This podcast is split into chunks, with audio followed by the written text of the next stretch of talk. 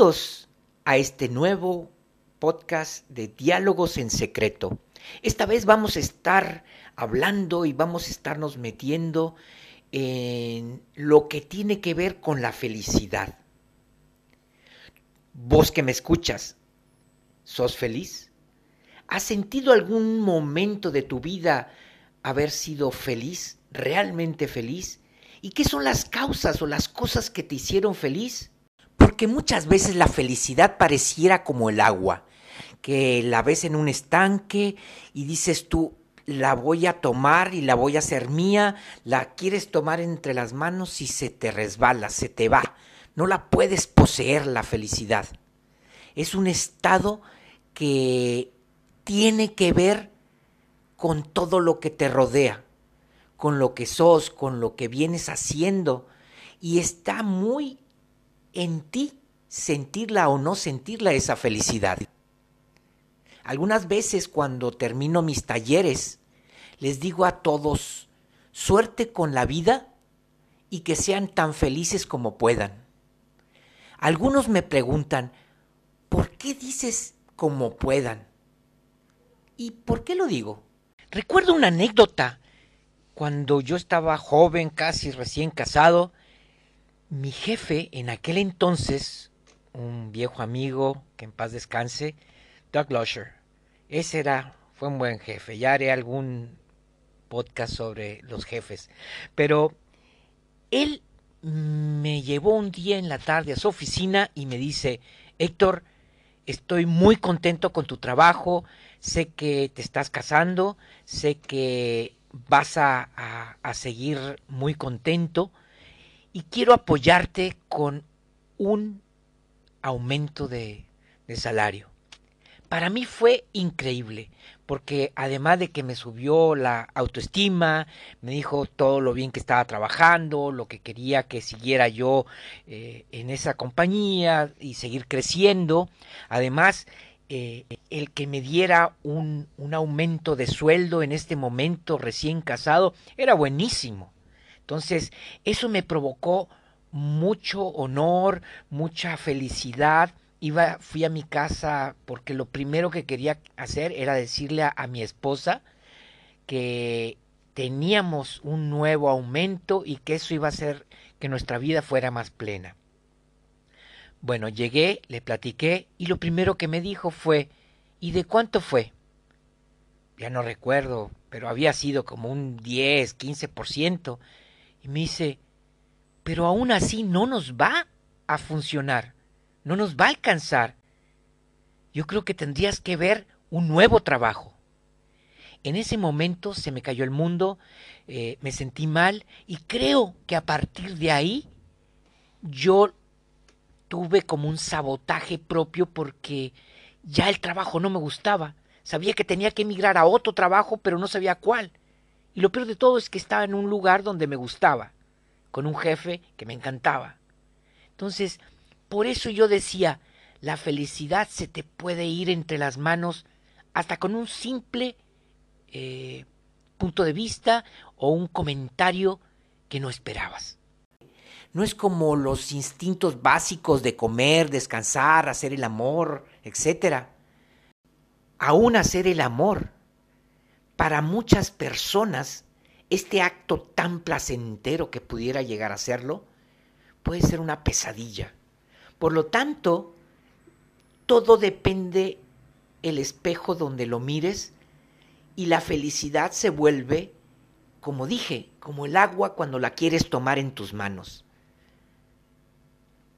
Albert Camus tiene una frase muy fuerte que dice, el hombre muere y no es feliz. ¿Por qué si tenemos claro que la vida es un suspiro, no nos afanamos por crear esa sensación de felicidad en cada momento y toda nuestra vida? Todo esto me lleva a mí a pensar que hay una felicidad ahí más allá de las cosas materiales. Y lo sabemos, siempre lo decimos, pero gastamos toda nuestra vida buscando lo material. encontré por ahí una frase muy interesante que decía que el hombre primitivo y las bestias tienen un sentido de la preservación mediante la fuerza, esto es, el más fuerte es el que sobrevive. Los fuertes derrotan al débil y lo matan.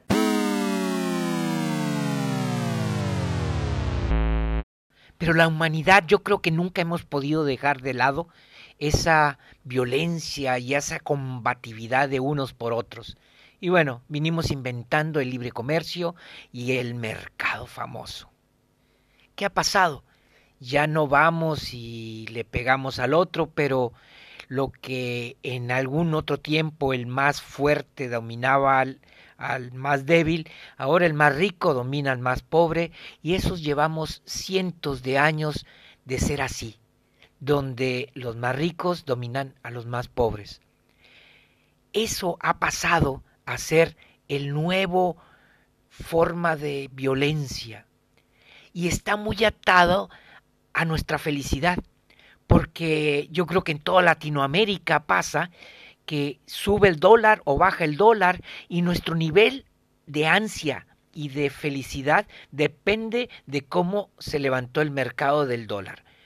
Hemos de ver cantidad de gente que si el dólar se desploma, pasan un día terrible o semanas o meses o toda, todos los planes se van y no lo dudo, bueno, o sea, lo económico siempre eh, es las prioridades que tenemos, pero vuelve a ser, estamos atados a algo que emocionalmente tiene que ver con algo tan ajeno como la economía y lo que vaya a valer el dólar. Y mi felicidad, siendo que el dólar y mi felicidad difícilmente se pueden ver uh, como eh, juntos o, que dependa uno del otro. O tenemos como, como personas que acostumbrarnos a que las cosas no sean así de esa manera. Porque eso nos hace llegar a eso de que al final llegamos y nunca somos felices. Hasta ahora hemos visto que los vínculos son súper importantes, que es como una medida en que nosotros podemos sentir, percibir qué tan felices somos en cuanto nuestros vínculos estén más o menos eh, controlados o balanceados. Pero ¿qué son las cosas que hacen que estos vínculos no estén tan balanceados y que no nos hagan sentir tan bien? Bueno, porque hay como un programa que desde pequeños nos los han puesto. Y este es que tenemos que encajar para pertenecer. Y en este encajar es como inconsciente, porque desde que llegamos al mundo necesitamos encajar en la familia, necesitamos ser queridos, necesitamos ser reconocidos y en esta carrera de ser reconocidos y de tomar parte y el de encajar como quiere mi papá, mi familia, mis, mi, mi cultura, mi país, que sea, en esto de encajar a veces pasa que no encajo porque pienso diferente, porque soy diferente y bueno, ahí vienen las exclusiones. Y cuando nos, cuando nos sentimos excluidos, eh, nos sentimos realmente infelices. ¿Qué pasa cuando mi ser no me suena con ese pertenecer? ¿A qué digo o qué quiero decir con esto? Cuando yo en, en lo profundo siento que las exigencias de lo exterior de mí son demasiado grandes para las cosas que yo siento que soy. Y entonces ahí en esa percepción comienzo a ser muy infeliz. ¿Por qué? Porque esa necesidad de pertenencia arriba de mi ser hacen que yo continuamente esté haciendo cosas que no son mías o que no me pertenecen con tal de, de que a los ojos de los demás me puedan aceptar. y esa cadena viene desde pequeño con mis padres para que me acepten como hijo, como hermano, después en la escuela tienes que hacer lo imposible para pertenecer al grupo, que te, que te vean, que te pongan en un lugar, que sean tus amigos.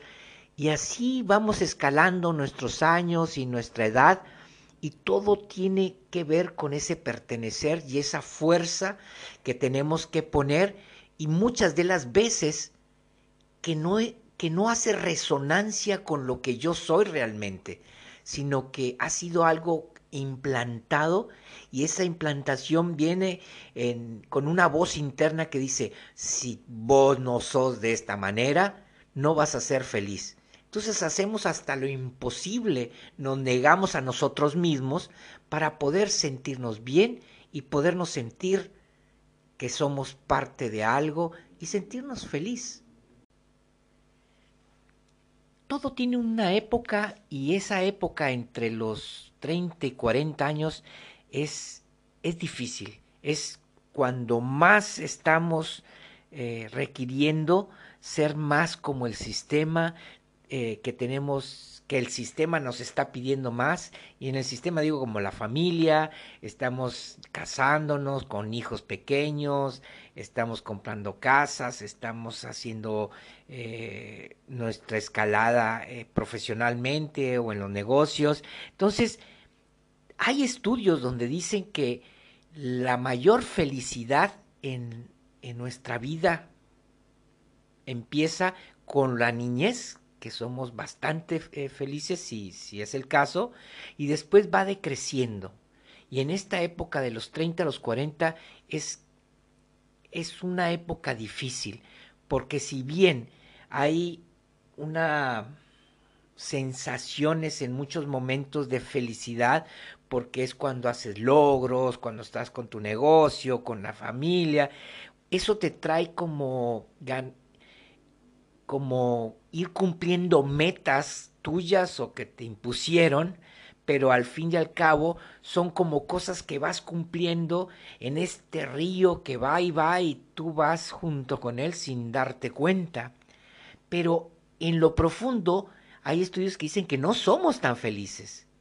De hecho, después de los 45, 50 años, eh, viene otro nivel de, de felicidad cuando atraviesas después de la crisis de los de la mediana edad y entras en esta otra percepción de tu vida, de lo que te gusta, de lo que quieres hacer. Vienen cambios sustanciales muchas veces eh, y, y encuentras tal vez otro sentido a tu vida y también te retiras un poco de ese qué van a decir o, o el tener que encajar en ciertas cosas porque, digamos, tu trabajo ya lo hiciste. Entonces, en esta última fase de nuestra vida vamos haciendo cosas como que lo que más queremos. Ojalá y la decisión de ir a, a constelaciones o a una terapia fuera como algo que nos naciera para tener una experiencia de vida y no como algo que necesito porque ya no sé dónde estamos. Obviamente es buenísimo para cuando ya no sabemos dónde estamos, hay que pedir ayuda, como le hemos dicho ya en otros podcasts. Pero ojalá y fuera diferente, ojalá y fuera como un proceso que tenemos eh, la gente de, de ir encontrándonos a nosotros mismos. ¿Qué pasa con la mayor parte de la gente que, que yo veo en terapia? Es gente que está atorada, que no sabe, que, que, necesita ayuda. Y, y, en la gran mayoría de las, de las ocasiones, uno de los remedios después de haber visto qué es lo que pasa en el sistema y qué son las cosas donde hay que mejorar y sobre todo las constelaciones que te dan un enfoque de qué son las cosas que son difíciles de ver y que tienen que ver con tu sistema familiar y que son difíciles de observar y de, y de, y de saber cómo hacerlo. Y siempre la medicina, que siempre funciona, es regresar a lo pequeño, a lo simple y a lo cotidiano. Yo les digo que ese es como el termómetro. No puede haber otro. Eh, si, si las cosas simples de la vida, si las cosas pequeñas que pasan en tu casa, el día a día, lo cotidiano de levantarte, de ir a trabajar, de estar con tu familia o en tu soledad, de tener tu perro, tu gato, eh, el auto que tienes, la casa que tienes, si, si todo eso que pertenece a vos no te hace feliz o no te hace sentir balanceado, esa es la primera cosa que, que prendemos como las, las alarmas para decir algo en mi vida no está bien. ¿Qué pasa? Muchas veces queremos arreglar las cosas con cosas grandes. Entonces decimos, bueno, ¿sabes qué? Mi matrimonio está mal, entonces nos vendría re bien irnos de vacaciones y nos vamos a Hawái, la pasamos súper bien, la pareja se encuentra, vuelve a haber sexualidad, vuelve, a haber compañerismo, eh, todo ese entorno hace que vuelva a prender en nosotros ese fuego de, pareja y todo se ve perfecto. Regresamos a lo cotidiano, a lo pequeño, a lo simple de nuestras vidas y los problemas regresan. Por eso yo digo que es un termómetro de, de que cómo va mi vida y si eso pequeñito no me, no me resulta bueno, lo cotidiano me es fastidioso o me es muy pesado, de verdad les digo, hay algo que tenemos que cambiar. Y si no lo cambiamos, ¿qué pasa? Bueno, si no los cambiamos, no vamos a ser felices y además también nos vamos a enfermar, porque nuestro cuerpo una y otra vez nos va a estar tratando de decir que necesitamos estar en otro lugar, de ir a otra situación, de ser felices. Nuestra la vida está enfocada a que nosotros seamos más plenos, pero una y otra vez buscamos los caminos que no nos llevan a eso. Hay que cambiar, pero ¿qué cambio y cómo lo cambio? Por ejemplo, hay toda una teoría de la felicidad utópica la que encontramos en muchísimos de los libros de autoayuda, en, las redes sociales abundan los youtubers, influencers, que tienen una filosofía light donde tienes que hacer una receta y vas a lograr ser feliz y vas a lograr hacer exitoso, pero hay algo más. Yo quiero relatarles ahora cuando en un momento de mi vida me vi sin empleo, y entré en esos eh, trabajos de pirámide. Había que vender ollas. Eso sí, eran unas ollas muy especiales y como yo sabía de, de, de cocina, me era fácil como entender que realmente estas ollas eran buenas. Pero donde me quiero enfocar en estas, en estas uh, comercios de pirámides es que para poder hacer que todos nosotros trabajáramos y pudiéramos vender, que es, esa es la, la, la función, y de conseguir más gente, porque lleva dos, una de sus grandes proyectos era el de estar continuamente bombardeándonos con ideas positivas, porque las personas que se dedican a ventas se vienen para abajo muy rápido cuando no pueden cerrar un, negocio, cuando no les está yendo bien. Entonces, es muy común que las empresas les inyecten una cantidad de, de emociones para que puedan salir al mercado a vender. Pero ¿qué pasa con estos videos, estas felicidades uh, utópicas? Por ejemplo, tengo muy, muy en la mente un video que es de una persona que, que perdió pies y manos. Y realmente lo, lo admiro, es una persona influencer y tiene muchos videos en la red donde él ha alcanzado con todas sus limitaciones un estándar de vida y una eh, llegar a lugares donde nosotros con menos posibilidad, digo con muchas más posibilidades motores, no hemos podido llegar. Pero ¿cuál es el problema que a mí me pasó y que veía en mis compañeros ahí? Este tipo de, de influencias lo que hacen es volverte a situar en ese de para que tú encajes tienes que hacer esto, para que tú seas eh, bueno tienes que hacer lo otro. Y la segunda eh, cosa que te van inyectando y que para mí es la más grave es, mira, aquel que no tiene nada, sí lo pudo hacer. ¿Qué te para a ti? ¿Por qué vos no puedes ir y conquistar tu sueño? Y bueno, eso a la larga se va, al menos en mí, y he visto en algunos pacientes, a la larga se va convirtiendo como en algo muy pesado, porque ahí vuelves a reforzar que ya de por sí te sentías mal porque no podías vender, porque no tenías trabajo, porque no podías generar, y arriba de eso ves que alguien con menos eh, posibilidades tuyas lo puede lograr, entonces eres doblemente más malo, porque si tú tienes los brazos, si tú tienes los pies, ¿por qué no puedes ser feliz y por qué no puedes ser exitoso? Es peligroso esto de la de la felicidad utópica, porque quieren poner un patrón que tú ah, vayas y te encajes en él. ¿Qué pasa con muchísimas de las personas como yo? Esos ah, personas que van en la vida como Don Quijote, luchando con los grandes molinos internos, las grandes cuestiones que pasan dentro de, de, nuestro cerebro y que no siquiera sabemos por qué pasan. Por ahí no va. Hay que, no, no puede haber un camino sin que uno tenga un compromiso de entrar a sí mismo, encontrarse a sí mismo como es.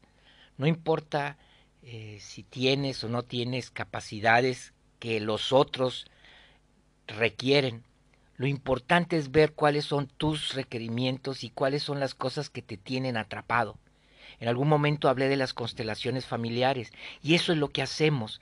Vemos todas aquellas cosas que no podemos percibir visualmente en nuestro sistema o en nuestra vida y que nos anclan. Cosas como tal vez mi papá fue de esos que, que me estuvo todo el tiempo diciendo que menospreciando, diciendo que no servía, y yo me la creí. O tal vez tuve una madre que era buena, pero estaba distraída en sus problemas, tenía grandes problemas de con el matrimonio, con su familia, y entonces la atención hacia los hijos a veces no era tan tan óptima. Y eso a mí me hizo crecer con un déficit de, de, que me dieran atención. Bueno, esas cosas son las que no podemos arreglar cuando vamos y vemos en una autoayuda o cuando escuchamos a un, una plática sobre alguien muy famoso y que hizo grandes cosas y que comenzó de cero. No importa dónde estés, lo importante es que llegues a entenderte a ti mismo y sobre todo saber qué es lo que sí te gusta y cuáles son tus herramientas porque de eso dependerá de qué es lo que quieres hacer. A veces lo que queremos hacer en el pensamiento no es lo que internamente traemos. Te dejo con esta situación, búscate, busca ayuda, si sientes que has estado mucho tiempo atorado en un lugar, busca ayuda y si esa ayuda pudiera ser yo, ahí te dejo mis contactos y nos estaremos viendo en el próximo podcast. Y como siempre les digo, sé tan felices como puedan. Ojalá puedan ser muy felices. Adiós.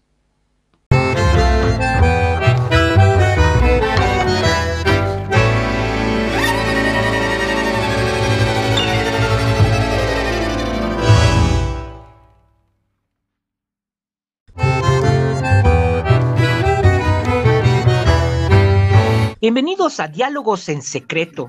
Esta vez vamos a hablar acerca de la infidelidad, de esto que nos pasa, los amores y los desamores. Eh, como todas las cosas en la vida, tiene dos lados y el amor también lo tiene. El, el amor tiene el desamor y eso que en algún momento es muy cálido, es muy emocionante y muy vibrante, el otro lado del desamor tarde o temprano llega, ya sea por que se termine el amor o porque llega la muerte, pero en algún momento va a terminar. Para esta segunda parte, los invitados fueron Josué Dolores desde la Ciudad de México, María Alejandra Adonai desde Argentina, que tiene un podcast llamado Renacer Espiritual, y a Régulo Figueroa. Él nos acompaña desde Ecuador, pero él es venezolano y tiene un fabuloso programa que se llama Todo lo Erróneo. A ellos tres les hice varias preguntas con el fin de captar qué es lo que sienten, qué es lo que piensan y cómo se sienten al respecto de estas preguntas que son acerca de la infidelidad. Lo cierto es que todos amamos en algún momento. En algún momento de nuestra vida, para algunos ha sido un solo amor, habemos otros que hemos amado a varias personas, por lo cual ningún amor está libre de llegar a la infidelidad. El objetivo mío en este podcast es encontrar alguna forma para sanar, para seguir caminando aún y con la dificultad de haber estado eh, con un problema de infidelidad. Y lo primero y lo que postulo en todos estos dos capítulos es eso, que viene que la infidelidad es un síntoma, no aparece sola, es como un reloj de arena que se va llenando poco a poco y después aparece. Entonces, cuando aparece, nos fijamos mucho en este síntoma. No quiero decir, van a escuchar, y tal vez ustedes hayan vivido en carne propia, lo que es vivir la infidelidad. No es fácil, no se puede sobrellevar con los ánimos fríos, eh, esto es algo que afecta el corazón, el alma. Por lo tanto, lo que se necesita es ver cómo seguir adelante. Y desde una mirada terapéutica de las constelaciones familiares, es lo que intentamos hacer en esta ocasión. Y lo importante es, hay que ver de frente el problema. Y el problema no es que esté alguien más.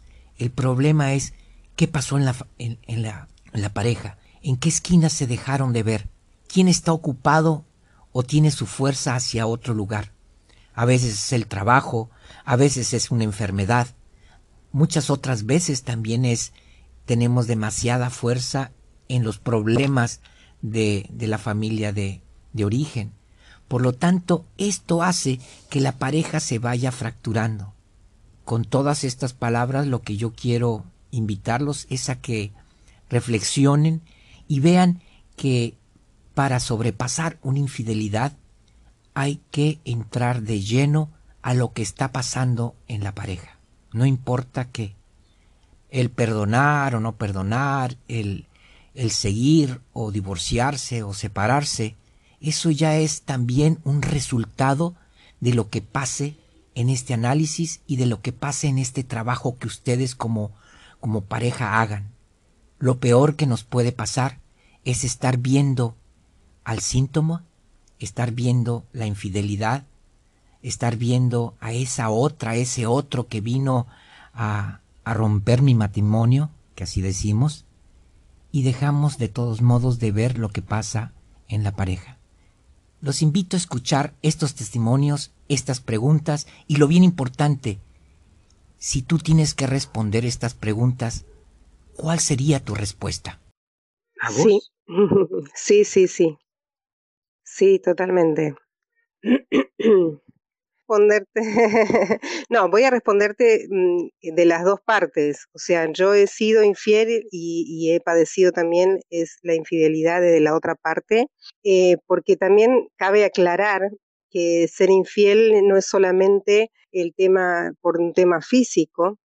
A veces la persona no llega a físicamente a encontrarse con la otra persona, pero ya sentimentalmente ha sido infiel, porque eh, la infidelidad no va solamente eh, en lo físico, es algo almático también.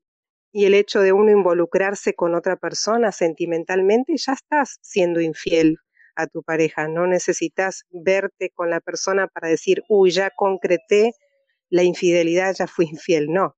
Eso ya comienza en el momento que uno está eh, en intimidad, digamos, almática con la otra persona, ¿no? Y la primera pregunta que yo tendría, ¿te han sido infiel a, a ti? Sí, sí, sí, sí. Y anteriormente con, híjole, tal vez no sé si es una tendencia, pero en dos relaciones fue así, fue así. Eh, existió infidelidad por parte de la otra persona. Sí, de hecho sí, en el pasado. obviamente no sabemos yo hasta qué punto mm, o quién nos haya sido infiel, pero que yo sepa antes si me han sido infiel. Y como decía, forma parte del desamor y como que el momento de la ruptura o el antes, la etapa cumbre antes de la ruptura, tiene mucho que ver, en mucho sentido, con la infidelidad, con el irrespeto o con la falta, el, falta del respeto a la confianza. La otra pregunta sería, eh, ¿a, quién, ¿a quién has consultado o en esos, en esos lugares cuando dijiste me han sido infiel? ¿Con quién acudiste? ¿Acudiste con un sacerdote, un guía, un pastor, con amigos, con, con familiares? o llegaste a, estar con un psicólogo o un terapeuta. Para ti, ¿qué, ¿cómo poder sobrepasar una, una infidelidad? Sí, acudí a, pastores, personas que estaban, em, digamos, cerca de Dios, personas que podían ayudarme espiritualmente, porque como te decía, esto es, es algo más espiritual y almático que, físico. en realidad esto es así, es, es algo más interno que, físico. Eh, es una carencia espiritual y almática y, uno necesita tratarla de esta manera, tratarla eh, espiritualmente hablando. Entonces, ver la raíz de todo esto y, tratar de, encontrarla y, de poder revertir esto y, y, que no vuelva a suceder, ¿no? Porque al fin y al cabo, cuando uno hace un trato, un pacto con otra persona, como es en el caso del matrimonio, cuando uno hace una promesa, eh, es para, para siempre, o sea, es una promesa de amor. Entonces, ¿qué sentido tiene seguir con la persona? ¿Qué sentido tiene seguir y si no, si no vamos a, cumplir esa promesa o si no nos interesa la persona? O sea, no tiene ningún sentido, ¿verdad? que del corazón salen todas las malas actitudes, los errores, eh, las codicias, todo sale de nuestro corazón, o sea, es algo espiritual y almático, como decíamos recién, porque el alma y el espíritu van juntos. Y cuando eh, el alma está cautiva en ciertas eh, ataduras del pasado o ciertas maldiciones que viene también trayendo de generaciones anteriores, y también carencias que tiene la persona sentimentalmente, eh, eso hace que, la persona termine en una infidelidad. Pero es algo muy, muy espiritual. Es algo donde eh, realmente hay un mover del espíritu allí muy fuerte, porque todo empieza eh, en un sentimiento propio, no tanto en la pareja, sino en cada individuo como persona en cómo se siente, son eh, carencias que tiene a nivel almático, a nivel anímico, emocional, psíquico y espiritual. En mi círculo, de hecho, mm, para comentarte un poco, la infidelidad la, la presencié yo.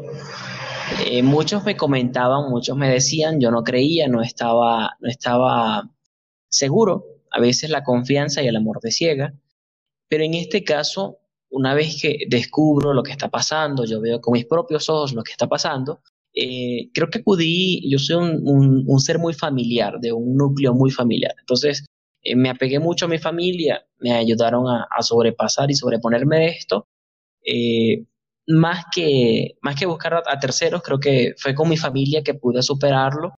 Y bueno, a veces, sabes que para eso es como la desintoxicación, viene por procesos y y pues mi familia me apoyó y me estuvo a mi lado en cada proceso de esa desintoxicación de la infidelidad. Eh, pues mira, en, estos casos que yo viví, eh, tal vez a la primera persona que recurre siempre es a tu mejor amigo o tu mejor amiga, eh, la persona que tienes en la mano y dices, oye, me siento mal, me pasó esto, porque al final de cuentas también es como tu, tu persona ahí que, que, que te derramas ahí y le cuentas todas tus historias, tus aventuras, pero también de una otra forma, también, bueno, en mi caso, pues siempre a mis padres, eh, el hecho de también comentarles y en una de las dos relaciones sí acudí a una psicóloga porque eh, era complicado emocionalmente volver a levantar y volver a creer en mí porque la eh, infidelidad creo en mí mucha desconfianza creo que también al final de cuentas, en el, cuando lo vives, pues obviamente sientes emocionalmente, te sientes destruido, te sientes decepcionado y, y tal vez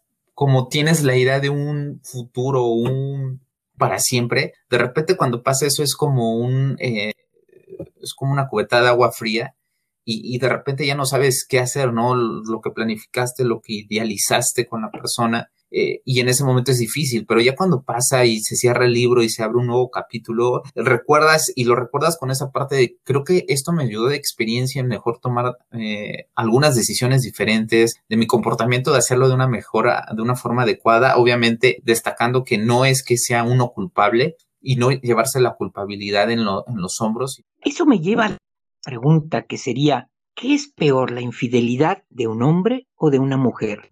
No, yo creo que no hay, no hay diferencia. E, es, tan grave uno como el otro. O sea, eh, es tan dañino y, y, nocivo tanto de un hombre como de una mujer.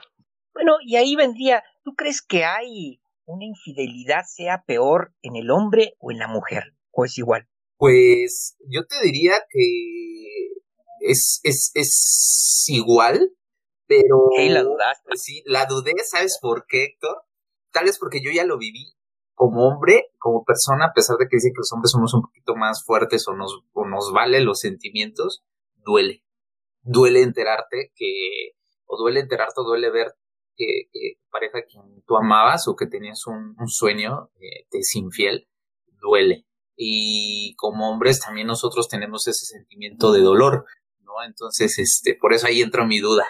En cierta forma, yo, yo creo que son iguales, pero voy a, voy a exponer mi punto pensando, comenzando porque la infidelidad de la mujer al hombre le duele más porque el hombre es más orgulloso, más competitivo que la mujer por naturaleza. Eso implica que si tu esposa o tu novia o tu pareja te es infiel, aunque tú lo hayas hecho antes, eh, te va a doler más a ti. Eh, por la carga de, y creo que tiene mucho que ver con la carga social que a veces llevan los hombres, de que, bueno, soy hombre, eh, yo puedo tener miles, pero que es una idea que debe, debe ir cambiando en lo absoluto, mm, creo, pero creo, siento que la, la infidelidad de la mujer al hombre le duele más, pero creo que eh, dejando a un lado la carga social que le colocamos a esto, me parece que son iguales.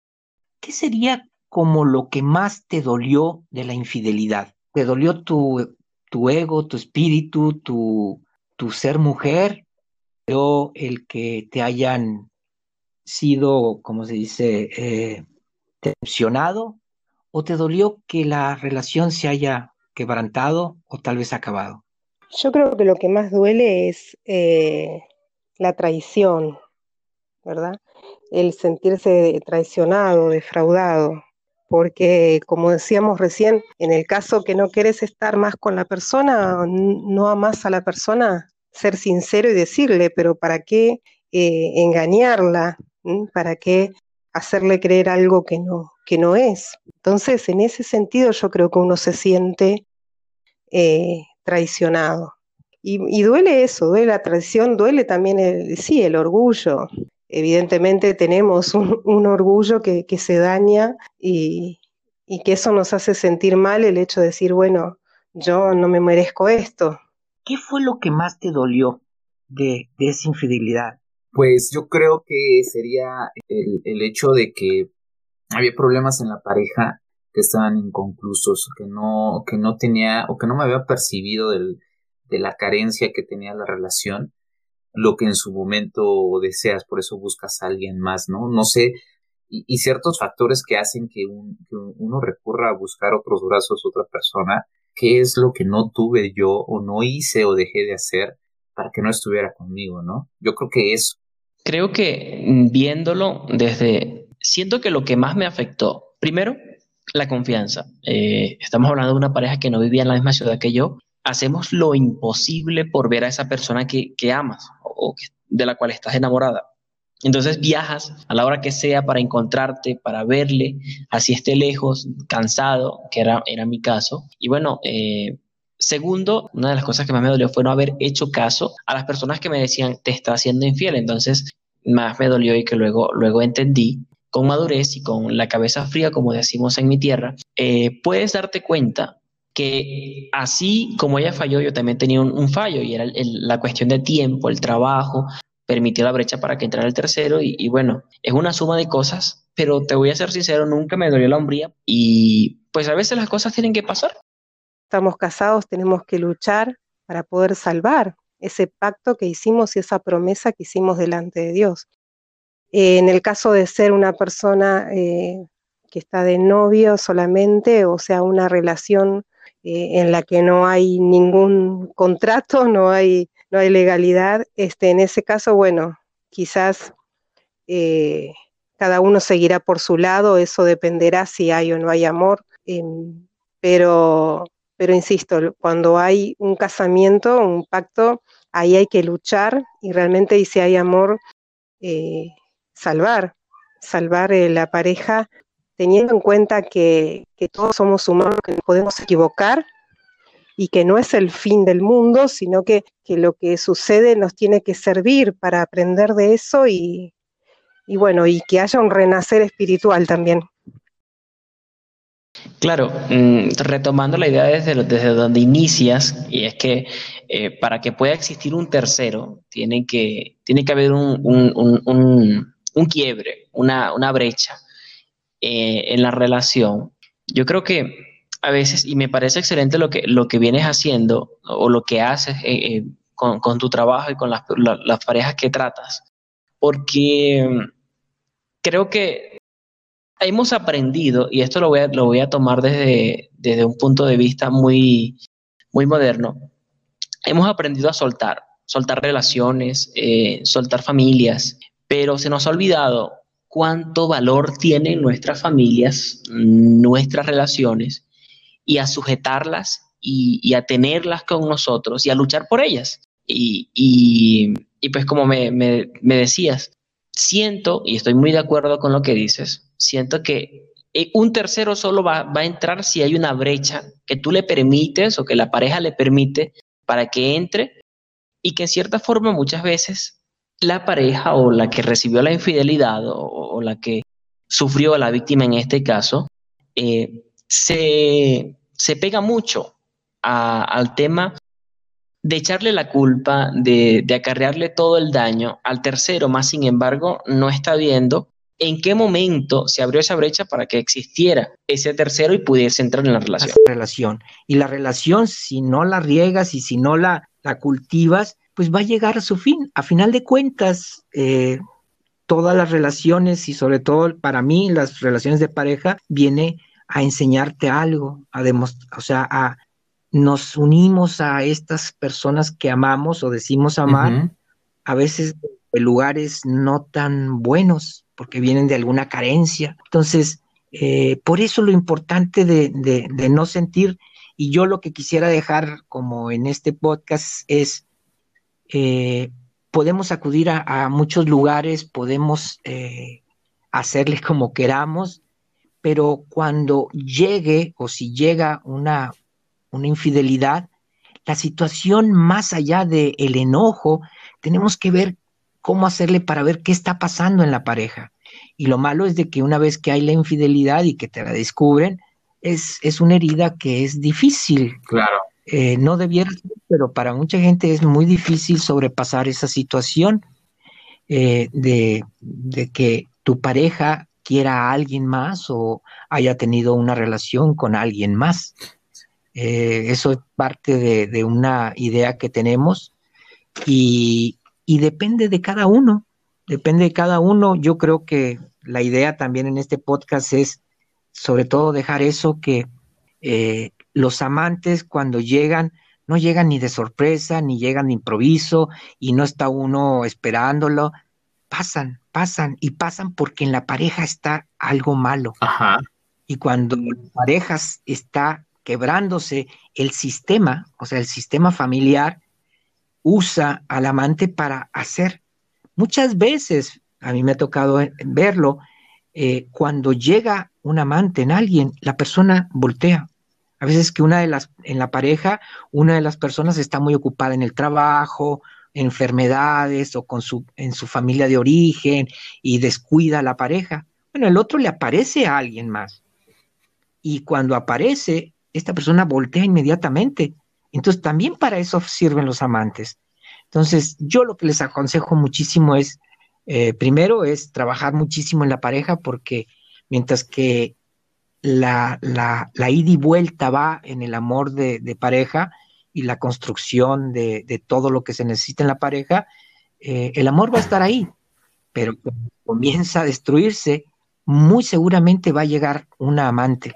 Claro. Y cuando llegue el momento de, pensar y de ver y no echar toda la fuerza sobre la maldita o el maldito que me sí, sí, sí, claro. sino y bueno eh, ya eh, lo demás es historia y cada pareja lo, lo, puede ir uh, viendo lo que lo que puede o no puede hacer de quedarse o irse eh, todo depende pero si se van a quedar tienen que tienen que cerrar ese ese círculo y la única forma de cerrar ese, ese círculo es haciendo que la pareja vuelva a germinar y vuelva a vuelo. Si no, tarde o temprano se va a desaparecer. Totalmente, totalmente de acuerdo, Héctor. Yo creo que aquí eh, es, algo muy importante que lo que estabas destacando al principio es, eh, creo que tenemos que tener en claro que todo tiene un principio, tiene, todo tiene un final, ¿no? Entonces, dentro de ello, eh, también nosotros tener esa forma, ¿no? Eh, en nuestro, nuestras relaciones, como dices, se presentan diferentes eh, amantes y todo, pero también es ahí es como el hecho de que se está faltando, ¿no? Algo que seas cultivar, cuidar la relación, es un factor importante. Pero sí lo que destaco ahorita es esta parte. Tenemos que tener en cuenta como seres humanos que siempre hay un principio, pero también habrá un final en, en toda relación, ¿no? Aquí están los testimonios de cada persona, esto es lo que piensan ellos, pero ¿qué es lo que pensás vos? ¿Qué es lo que te ha pasado a ti? ¿Cómo has vivido esta vida en pareja? Yo me he casado dos veces y las dos veces me he divorciado. La primera relación fue de 20 años. En esta relación, en estos 20 años, hubo muchas cosas, hubo muchos momentos buenos, hubo otros no tan malos y también hubo infidelidad. Lo que sí fue que el término para que nos diéramos cuenta que teníamos que separarnos se alargó mucho. Fueron muchas las cosas que tratamos y no pudimos. Fue mucho tiempo el que quisimos hacerlo y en ese camino también nos hicimos daño. En ese camino también fue cuando la infidelidad llegó. Por eso, cada pareja necesita saber qué es lo que le está viviendo.